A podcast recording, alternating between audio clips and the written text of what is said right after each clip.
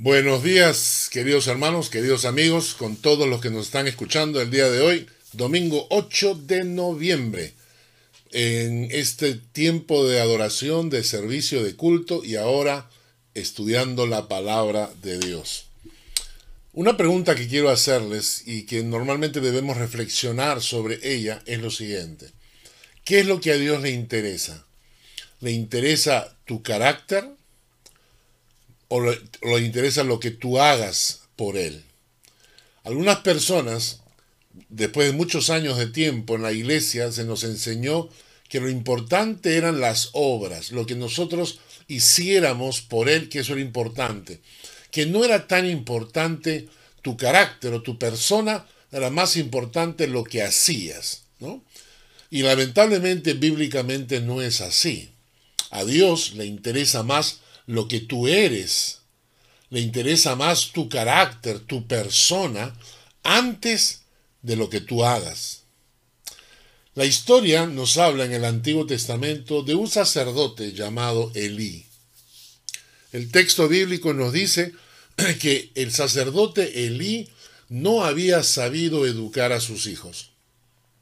Como el sacerdocio iba de padres a hijos, entonces en ese momento los hijos estaban asumiendo una postura sacerdotal. Los hijos funcionaban como sacerdotes, pero Elí no los había eh, criado correctamente, no los había educado correctamente, no los había instruido correctamente en los caminos de Dios. El libro de Samuel, en la primer, el primer libro de Samuel, en el capítulo 2, en el versículo 30, nos dice, por tanto, Jehová, el Dios de Israel, dice, yo había dicho que tu casa y la casa de tu padre andarían delante de mí perpetuamente. Mas ahora ha dicho Jehová, nunca yo tal haga, porque yo honraré a los que me honran, y los que me desprecian serán tenidos en poco porque yo honraré a los que me honran. Esto es palabra de Dios, hermanos. Yo honraré a los que me honran, y los que me desprecian serán tenidos en poco. Y esto le está diciendo Dios al sacerdote Elí. En el, el, siguiente capítulo, en el capítulo 3, el versículo 13 dice, y le mostraré que yo juzgaré su casa, la casa de Elí, para siempre, por la iniquidad que él sabe que sus hijos han blasfemado a Dios y él no los ha estorbado. Si bien es cierto, nuestros hijos tienen derecho a tomar sus propios caminos, no, no significa que nosotros permitamos que nuestros hijos blasfemen o insulten al Señor delante nuestro. Si nosotros sabemos que el comportamiento de nuestros hijos no está bien, nosotros debemos reaccionar, debemos poner una línea, un tope, un pare, porque nuestros hijos tienen que aprender que Dios hay que honrarlo, hay que respetarlo, hay que temerle. Ellos pueden tomar sus propios caminos, pero tienen que aprender que tienen que respetar a Dios. Y eso lo enseñamos a los hijos desde pequeños. Elí no lo había hecho, el sacerdote Elí no lo había hecho. Y entonces dice acá, sus hijos han blasfemado a Dios y él no los ha estorbado. ¿Y saben cómo va a terminar todo esto? En 1 Samuel capítulo 2, versículo 35, Dios le dice, a, Elí. Yo me suscitaré un sacerdote fiel que haga conforme a mi corazón y a mi alma. Y yo le edificaré casa firme y andará delante de mí ungido todos los días. En otras palabras, Dios le dice a Elí yo me voy a buscar un sacerdote que haga conforme a mi corazón y a mi alma. el juicio de Dios cayó sobre la casa de Elí. En un mismo día, en un solo día, dicen que los hijos de Elí estaban ofreciendo un sacrificio impuro delante de Dios y que cayó fuego del cielo y los consumió. Cuando Elí se entera de esta noticia, estaba sentado, cae de espaldas, se golpea la nuca y muere. Es decir, el mismo día muere el padre y mueren los dos hijos. Dios había mandado juicio a la casa de Elí. Y yo quiero que ustedes tomen nota de la frase. Yo me buscaré un sacerdote que haga conforme a mi corazón y a mi alma. Alguien que esté de acuerdo al corazón de Dios. ¿Mm? La historia de Samuel se repite después. En este caso, Dios había buscado un sacerdote conforme a su corazón. Pero poco tiempo después, cuando Samuel se convierte en ese, ese sacerdote conforme al corazón de Dios, hay un problema. Eligen a un rey llamado Saúl, el primer rey del pueblo de Israel. Y, el primer, y al principio todo iba bien, iba ganando las batallas, el, el pueblo ya tenía un rey como las naciones vecinas, quisieron copiar a las naciones vecinas, y entonces se buscaron un rey, y Dios le levantó un rey llamado Saúl. El problema con Saúl es que cuando ya se le subió a la cabeza, cuando ya había vencido, recibe una misión muy específica, muy clara. Y entonces él va a cumplir esa misión, que es una batalla, tiene que ir este, contra los amalecitas que eran enemigos de Israel. Y Dios le dice, y no tomarás botín de ellos. Nada de ellos tomarás botín. ¿Por qué? Porque ellos son un pueblo corrupto. Todas, todo lo que tienen está contaminado. No quiero que tomen botín de nada de los amalecitas. Pero Saúl desobedece. Porque vio unas vacas gordas, unos carneros rollizos, vio animales que eran bastante saludables y atractivos, ¿no? Vieron cosas, oro, ¿no? Mantas preciosas, y entonces la codicia le llena los ojos y Saúl desobedece. Desobedece, ¿no? Y entonces aparece Samuel. Y Samuel le dice, ¿sabes qué, Saúl? Tu reino está llegando a su fin tu reino está llegando a su fin. Miren el texto en 1 Samuel 13, 14. Mas ahora tu reino no será duradero.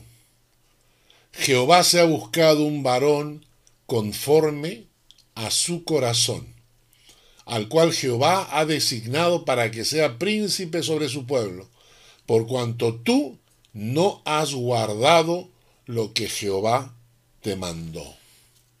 Y en este caso, Dios se ha buscado un rey. Con Samuel se buscó un sacerdote que haga conforme a su corazón. Y con Saúl se buscó a un varón conforme a su corazón para que sustituyera al rey Saúl y se convirtiera en el que después será llamado el rey David. Y me llama la atención porque en los dos casos se utiliza este término, conforme al corazón de Dios. A Dios no le interesa tanto lo que podamos hacer por Él, porque Él lo puede hacer por sí solo. A Dios no le interesa tanto si tú puedes darle un montón o puedes darle poco, si puedes servirle todo el tiempo o no le sirves. Lo que a Dios le interesa es tu corazón. ¿Qué llevas dentro de tu corazón? En los últimos días hemos estado viendo una batalla en los en los Estados Unidos entre dos candidatos. Estados Unidos está dividido. La mitad estaba a favor de, Donald Trump y la otra mitad estaba a favor de Biden, ¿no? Y lo más triste de todo esto es la competencia que hay entre los cristianos para defender a uno con el otro. En el caso de Biden, es una persona que está a favor del aborto, a favor del matrimonio homosexual, que son cosas abiertamente contra la palabra de Dios. Y entonces uno decía, yo no puedo votar por Biden. Pero entonces los cristianos decían, hay que votar por Trump. porque Trump está en contra del aborto, en contra del matrimonio homosexual. Pero Trump como persona es una persona pedante, es una persona abusiva, es una persona mentirosa, es una persona racista. Y entonces la gente decía, no importa, no importa que sea racista o pedante o mentiroso, no importa, con tal que apruebe leyes que vayan a favor de la Biblia.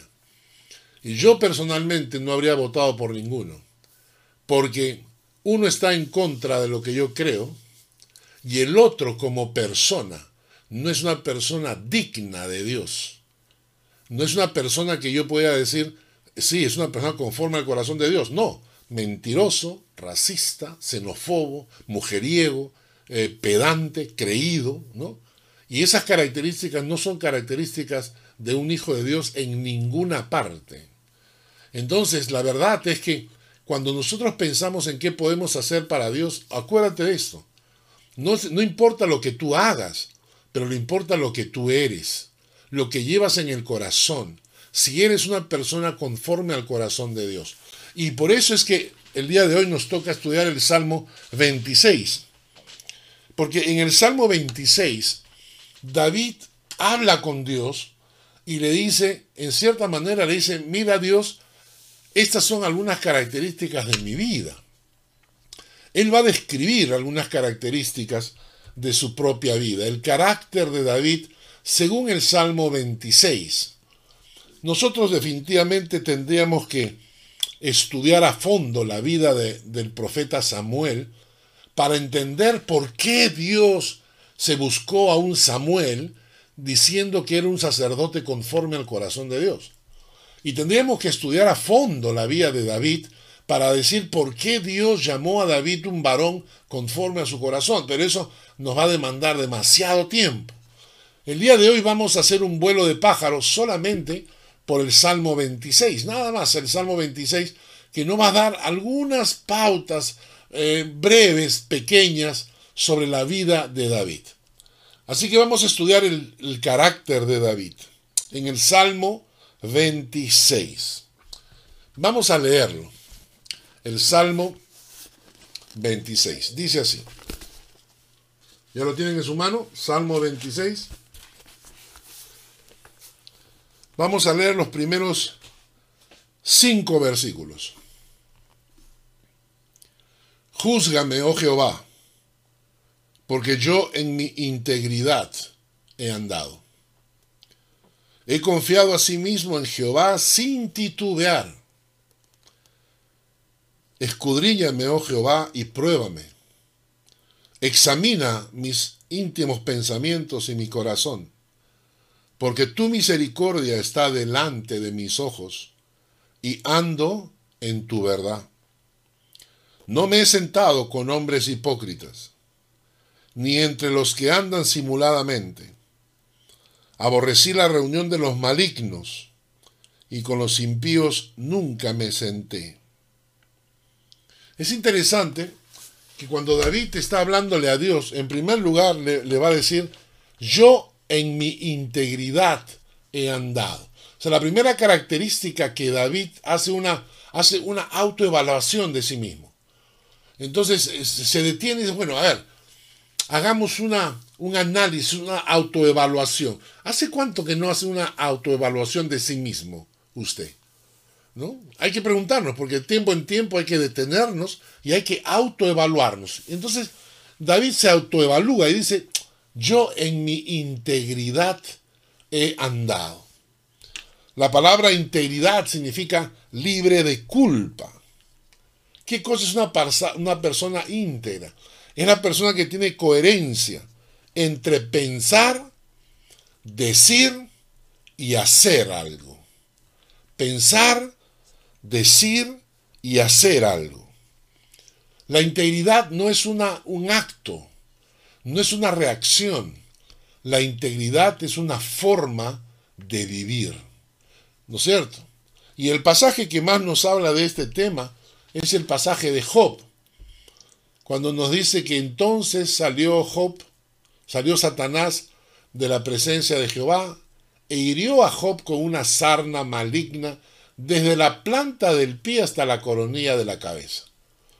Y tomaba Job un tiesto, una rama, para rascarse con él. Y estaba sentado en medio de ceniza. Y entonces le dijo su mujer, ¿aún retienes tu integridad? Es decir, cuando las cosas van bien es fácil ser íntegro con Dios. Cuando las cosas van bien es fácil agradecer, cantar, es fácil. Pero la mujer de Job le pregunta, aún en esta situación, con enfermedad y con todo, todavía vas a seguir honrando a Dios, vas a seguir siendo íntegro. Y entonces él, ella le dice, aún retienes tu integridad, maldice a Dios y muérete. Y él le dijo, como suele hablar cualquiera de las mujeres fatuas, has hablado. ¿Qué? ¿Recibiremos de Dios el bien y el mal no lo recibiremos? En todo esto no pecó Job con sus labios. Una persona íntegra como Job no pecó. ¿Por qué? Porque él seguía siendo la misma persona, en época buena, en época mala, en época de bonanza y en época de escasez, con problemas o sin problemas, Job seguía siendo una persona íntegra, derecha, que honraba a Dios, que guardaba la palabra. No era una persona con dos caras. Una persona íntegra es una persona que no tiene dos caras. No tiene dos caras. Entonces, la primera cosa que David dice, yo y mi integridad he andado. Otra cosa que dice David es, he confiado a sí mismo en Jehová sin titubear. Ahora, claro, todos hablamos de confiar en el Señor. ¿Por qué? Porque el confiar nos trae una serie de beneficios. Confiar significa soltarte en las manos de Dios. Soltarte en las manos de Dios. Y por eso hay textos que dicen, en ti confiarán los que conocen tu nombre, por cuanto tú, oh Jehová, no desamparaste a los que te buscaron. Tú no desamparaste a los que te buscaron. Isaías 26, 3. Tú guardarás en completa paz aquel cuyo pensamiento en ti persevera, porque en ti ha confiado. ¿No es cierto? Entonces, el confiar en el Señor, el soltarte, soltarte en las manos de Dios, soltarte en las manos de Dios, hace que Dios actúe, que, que ponga paz en tu corazón. Cuando alguien se está ahogando, mi abuela me decía, nunca te metas a rescatar a alguien que se está ahogando hasta que realmente esté medio ahogado. Porque cuando una persona está ahogando está desesperada por agarrarse de cualquier cosa. Entonces tú te acercas, la persona que se está ahogando se va a tirar encima tuyo y se van a hundir los dos. Por eso es que muchos salvavidas esperan el último momento y cuando la persona ya perdió todas las fuerzas y realmente empieza a ahogarse y se suelta, recién ahí es cuando el salvavidas lo toma para sacarlo. En algunos casos hasta le mete una trompada para ponerlo tonto y poder salvarlo.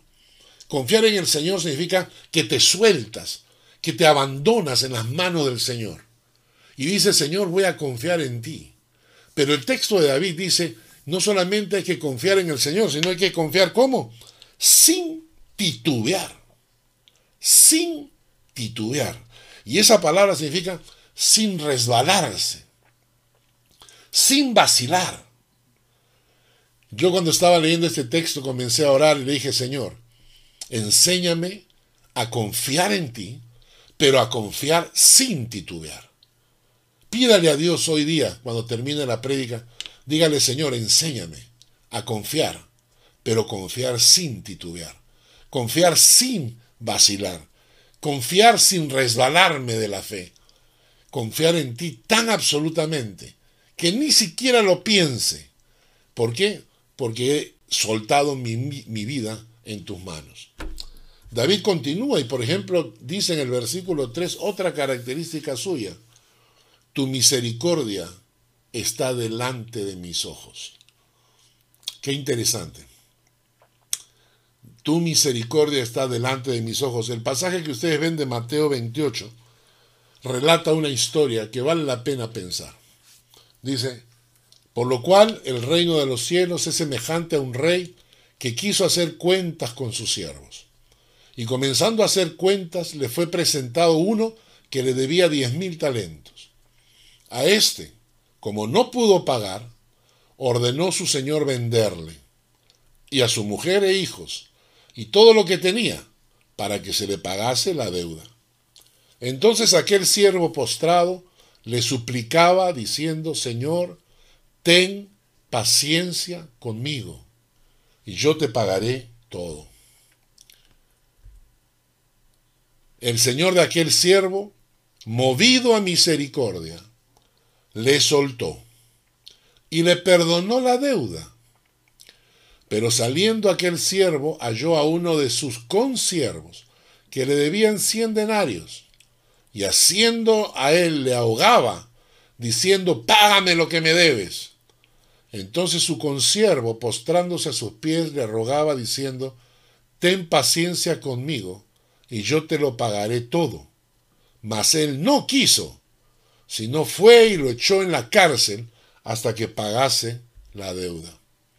Viendo sus consiervos lo que pasaba, se entristecieron mucho y fueron y refirieron a su señor lo que había pasado. Entonces llamándole su señor le dijo, siervo malvado, toda aquella deuda que te perdoné porque me rogaste, ¿no debías tú también tener misericordia de tu consiervo como yo tuve misericordia de ti? Y esta es la verdad, hermanos. Cuando David dice, tu misericordia está delante de mis ojos, me hace pensar la cantidad de veces en que Dios ha tenido misericordia de mí. ¿Cuántas veces Dios pudo haberme destruido? Haber destruido mi familia o mis hijos o mi matrimonio por errores que a veces uno comete. Pero Dios tiene misericordia de nosotros. Cada vez que yo recuerdo un error que he cometido, una falla que he cometido, y Dios tuvo misericordia de mí. Y hoy en día yo digo, Señor ha tenido misericordia de mí, yo debo tener misericordia de los que me rodean. Y por eso eso te da paciencia para soportar los errores de la gente que, está a tu alrededor.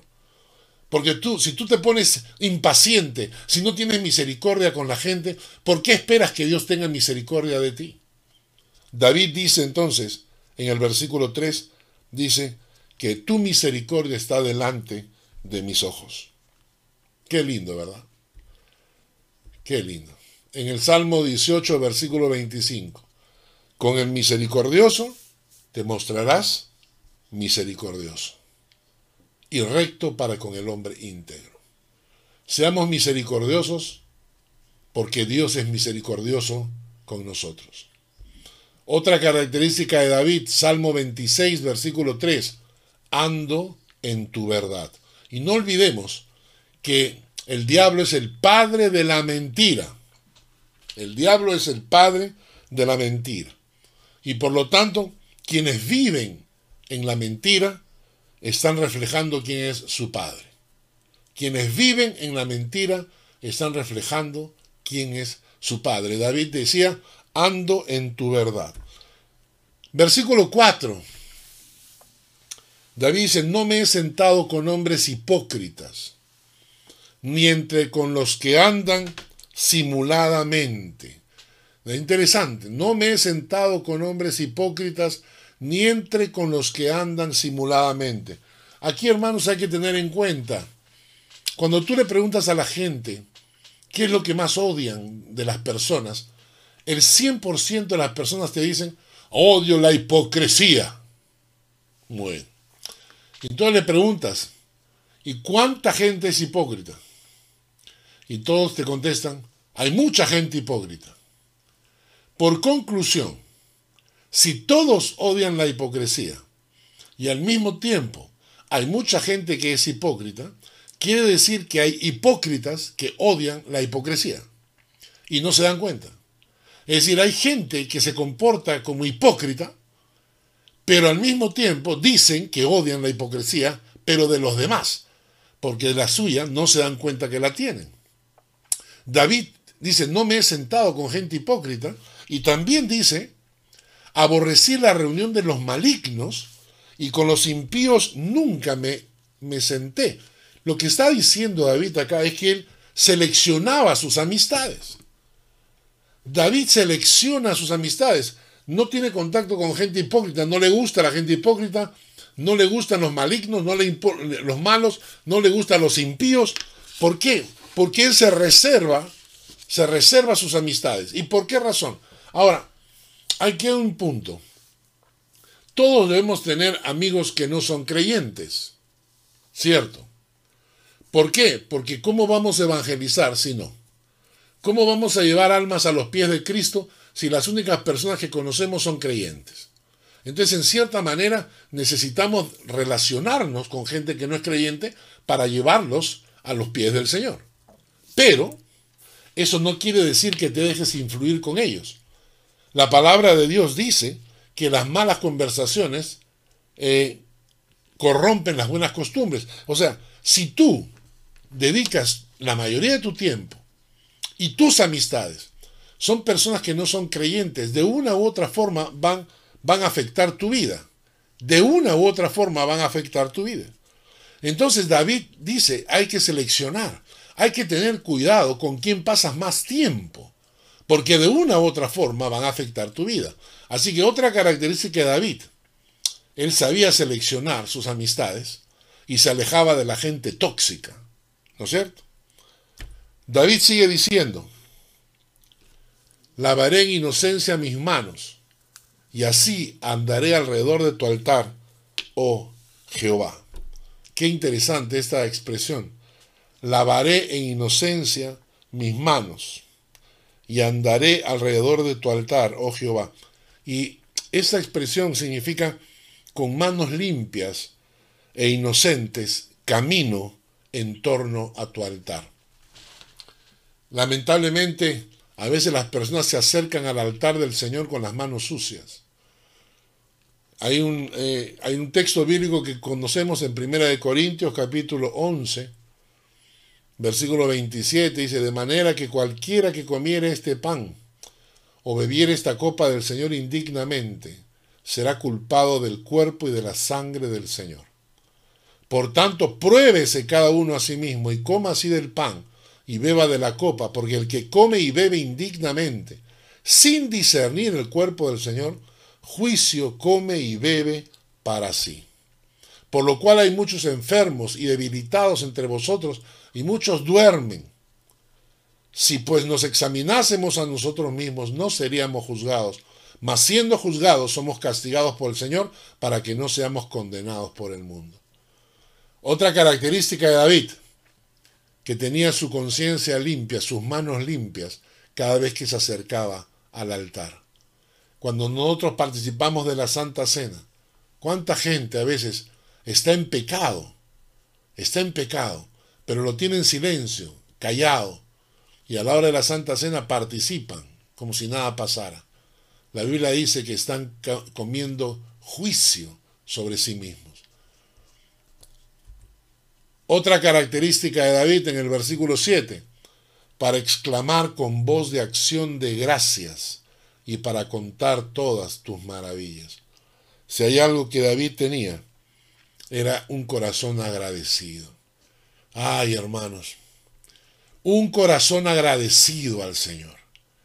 Un corazón agradecido al Señor. Nos falta, nos faltan tanto, tanto, porque yo veo que la mayoría de personas no son agradecidas al Señor, sino que llegan a la iglesia para ver qué le pueden sacar al Señor.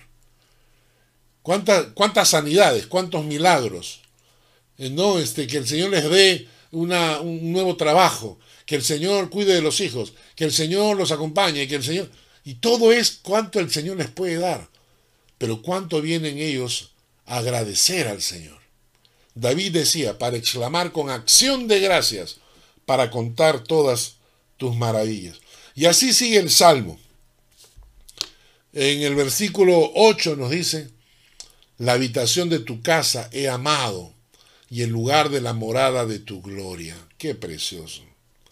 En el versículo 11 dice, yo andaré en mi integridad. En el versículo 12 dice, mi pie ha estado en rectitud, en las congregaciones bendeciré a Jehová. Qué precioso, hermano.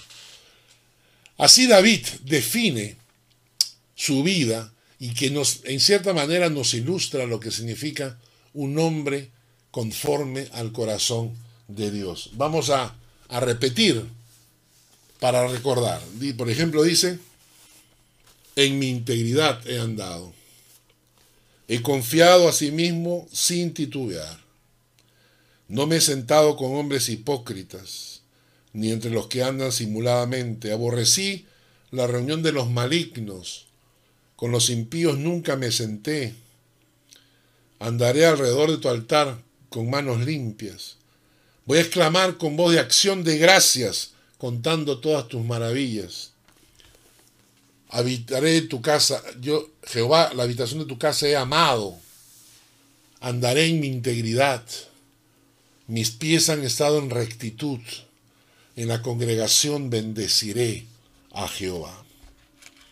¿Hace cuánto que no te detienes a evaluar tu propia vida? David está haciendo una autoevaluación. Y esa autoevaluación le permite citar estas cosas. Y quizás sea bueno, hermanos, hacer una autoevaluación. Empecemos preguntándonos por nuestra vida personal. Nuestra vida personal. O nuestra vida conyugal. ¿Cómo están las cosas? ¿Qué estoy haciendo bien? ¿Qué estoy haciendo mal? Mi relación con mis hijos. ¿Qué estoy haciendo bien? ¿Qué estoy haciendo mal? ¿Qué me falta? Y también en mi relación con Dios. ¿Cómo está mi relación con el Señor? ¿Cómo está mi tiempo a solas con el Señor? ¿Cómo está mi lectura de la palabra de Dios diariamente? ¿Has leído la Biblia ya una vez? ¿Toda? ¿Cómo estás sirviendo al Señor, especialmente ahora que estamos en cuarentena? ¿Cómo estás sirviendo al Señor? ¿Te estás congregando con algunos hermanos, por lo menos en alguna casa? ¿Cómo está tu fidelidad con el Señor? ¿Cómo está tu fidelidad con tus diezmos, tus ofrendas? Sería bueno hacer un tiempo de autoevaluación. Pero ¿sabes qué? Hay un texto que es muy fuerte, que dice lo siguiente, engañoso es el corazón y perverso más que todas las cosas. Engañoso es el corazón más que todas las cosas y perverso. ¿Quién lo conocerá? ¿Qué significa esto? Significa que a veces nosotros mismos no tenemos la capacidad de darnos cuenta de nuestros errores. David se hizo una autoevaluación, ¿no? Y dice, yo en mi integridad te he andado. Señor, yo confío en ti sin, sin titubear. Señor, yo no me he sentado con hipócritas ni con la gente mala. Señor, etcétera, etcétera, etcétera. Pero la pregunta es que a veces dices, la verdad es que no tengo cargo de conciencia. ¿No? No tengo cargo de conciencia. Dice, engañoso es el corazón, pero no basta con tener buena conciencia y hacer lo que tu corazón te dice. Hay un texto en 1 Corintios 4 que dice, yo en muy poco tengo el ser juzgado por vosotros o por tribunal humano, ni aun yo me juzgo a mí mismo, porque aunque de nada tengo mala conciencia, no por eso soy justificado. Pero el que me juzga es el Señor. O sea, Pablo dice que el hecho de no tener mala conciencia no por eso estoy justificado. Y claro que no. ¿De dónde viene la mala conciencia? La mala conciencia eh, viene cuando tú, tú has sido educado de una manera y estás rompiendo esas normas. Pero hay gente que no tiene mala conciencia. Por ejemplo, si de niño te criaron, por ejemplo, algunos, algunos hablan de los gitanos, ¿no? Que, les enseñan a los niños a robar desde pequeños. El otro día vi un video de una familia completa. Padre, madre y cuatro hijos. Dos de ellos adolescentes, un niño y uno en brazos, que habían salido de madrugada para robar como familia. Si a ti te enseñan a robar desde niño, cuando seas adulto, robar no te va a dar mala conciencia. ¿No es cierto? O por ejemplo la cultura. Si tú te crías en una cultura donde te hacen creer que los blancos son más, más, este, tienen más valor que los negros, cuando llegues y seas racista, no vas a tener mala conciencia. ¿No es cierto? O por ejemplo, con una ideología. Cuando te meten una ideología en la cabeza, y entonces eh, tú te, enseñan, por ejemplo, el, comunismo, eh, te enseñan a no creer en Dios, y tú te crías ahí, y entonces no tienes mala conciencia de lo que haces porque te han enseñado a hacer eso. Entonces, el hecho de no tener mala conciencia no significa que está justificado. No necesitas que, eh, sentirte con la conciencia limpia. tú te sientes bien, pero estás mal. Y entonces, ¿qué vamos a hacer? En primer lugar, necesitamos la opinión de la gente que nos rodea, la gente cercana, ¿no? Hay que preguntarle, pregúntale, hagamos ese ejercicio hoy en día. La gente que te rodea, pueden ser tus hijos, tu esposa, tu esposo, eh, tus padres, haz el ejercicio y pregúntales, ¿qué, debo, qué, qué cosas en mi vida debería cambiar? ¿Qué cosas en mi vida hay que quizás yo deba mejorar? Les digo porque un día estábamos sentados en la mesa de mi casa y yo le pregunté esto a mis hijos. Y yo esperaba que mis hijos dijeran, no, papá, tú eres lo máximo, tú eres el recontra, papá, y no sé qué. Y mis hijos lo que dijeron fue así, papá, tú eres bueno, pero ¿Y cómo que pero? Sí, pero. Y comenzaron a decirme, siempre deja las cosas para el final. Tomas decisiones para la familia y nunca nos consultas. Deberías cuidar más tu peso. Y me comenzaron a decir cosas. Así que hoy día puedes hacer esto. Como el corazón es engañoso y puede ser que no tengas cargo de conciencia sobre la vida que estás llevando, quizás lo que tienes que hacer es preguntarle a los que te rodean a tu familia, a los cercanos a ti. ¿De acuerdo? Pero, lo más importante, que como el corazón es engañoso, la pregunta es, ¿qué piensa Dios de ti? Y David, miren en el Salmo 26 que estamos estudiando, es exactamente eso lo que hace. David en el Salmo 26 le dice, júzgame, oh Jehová, porque yo en mi integridad te han dado He confiado a sí mismo en Jehová sin titubear, pero escudriñame, oh Jehová, y pruébame. Examina mis íntimos pensamientos y mi corazón, porque tu misericordia está delante de mis ojos. Lo que hace David es justamente eso. Él, se autoevalúa, pero al final dice, el hecho de que yo no tenga eh, mala conciencia no me justifica.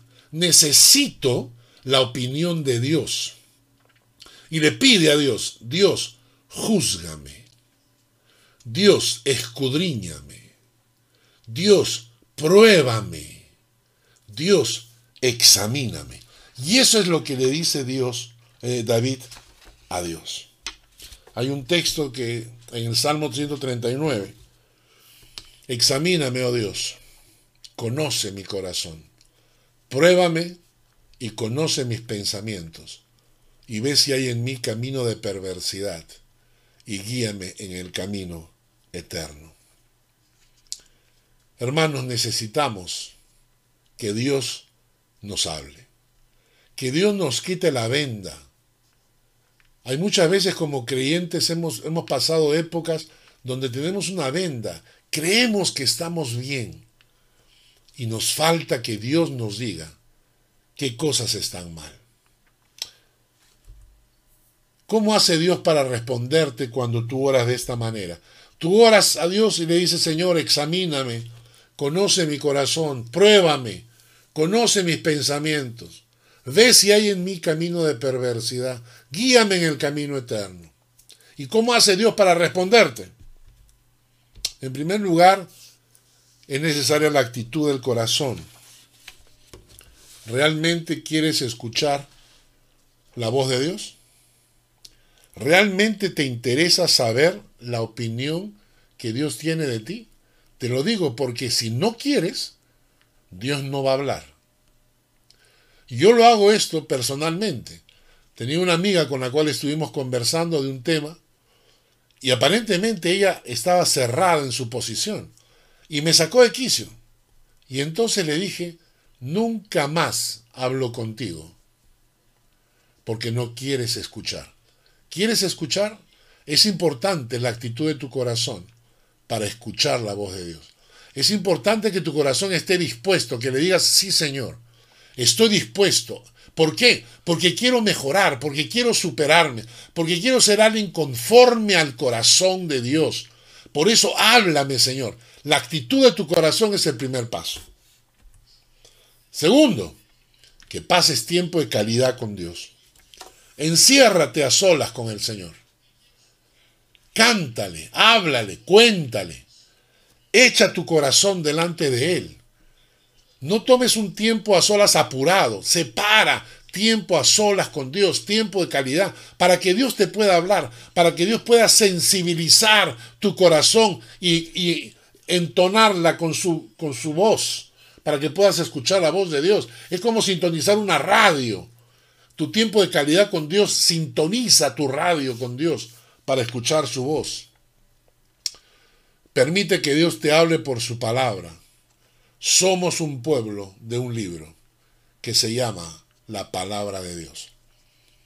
Y dedícale tiempo no solo a estudios bíblicos, dedícale tiempo diario para que Dios a través de su palabra te hable. Por eso se llama su palabra, pues. Por eso se llama su palabra, para que te hable la palabra de Dios. Le voy a dar un cuarto consejo. Habla con tu pastor. Pídele su opinión de ti. Pídele consejo. Pídele Hay un texto que dice, obedeced a vuestros pastores y sujetaos a ellos, porque ellos velan por vuestras almas, como quienes han de dar cuenta, para que lo hagan con alegría y no quejándose, porque esto no es provechoso. Hermanos, muchas veces nosotros los pastores tenemos años de experiencia, conocemos a las ovejas, hemos visto todo tipo de ovejas en la iglesia, conocemos cuando las ovejas toman malas decisiones, cuando van por caminos equivocados.